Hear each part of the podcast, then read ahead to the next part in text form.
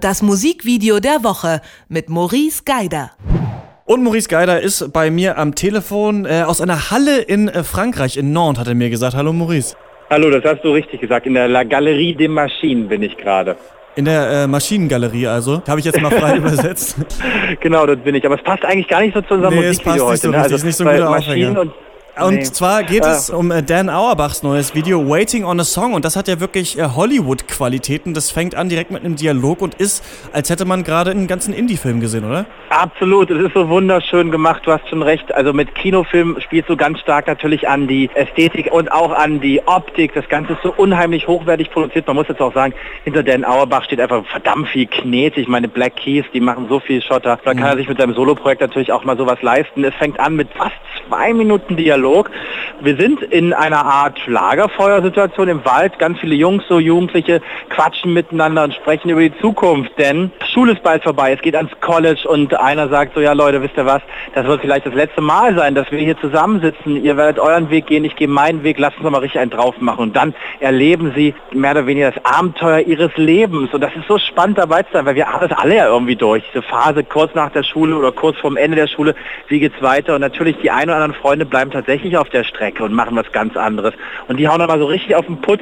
Da wächst in mir dieses Bedürfnis, genau das nochmal zu machen. Das ist so schön gemacht. Und dann wird es auch noch alles so herrlich verklärt. In so einer 70er-Jahre-Welt ist das Ganze, spielt das Ganze in den USA. Und diese 70er-Jahre-Welt in den USA, die kennt man aus irgendwelchen Serien wie Cheers und unsere kleine Farm und was es da nicht alles gibt, wo man Bock hatte, das will ich auch leben, dieses ganz langweilige Vorstadtleben Ja. der Amerikaner. Und das in dieser Mischung mit diesem Song, der so ein bisschen vor sich hin tröppelt, halt so ein, ja, so ein Rock-Song ist, aber jetzt auch nicht mehr.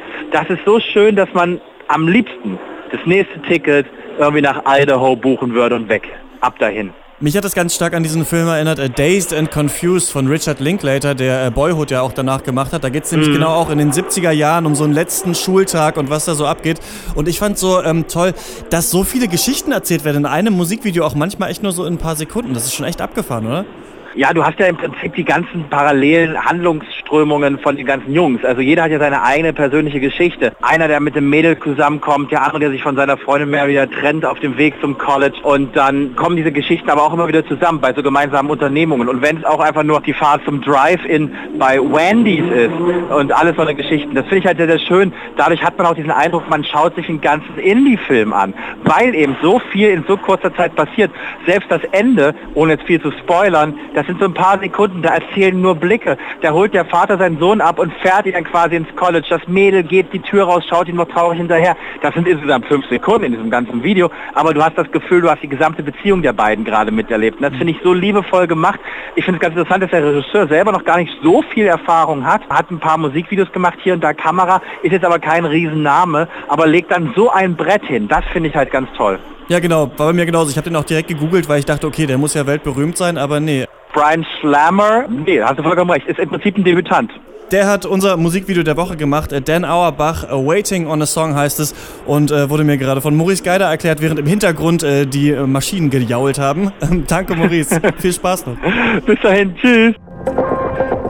Das Musikvideo der Woche mit Maurice Geider.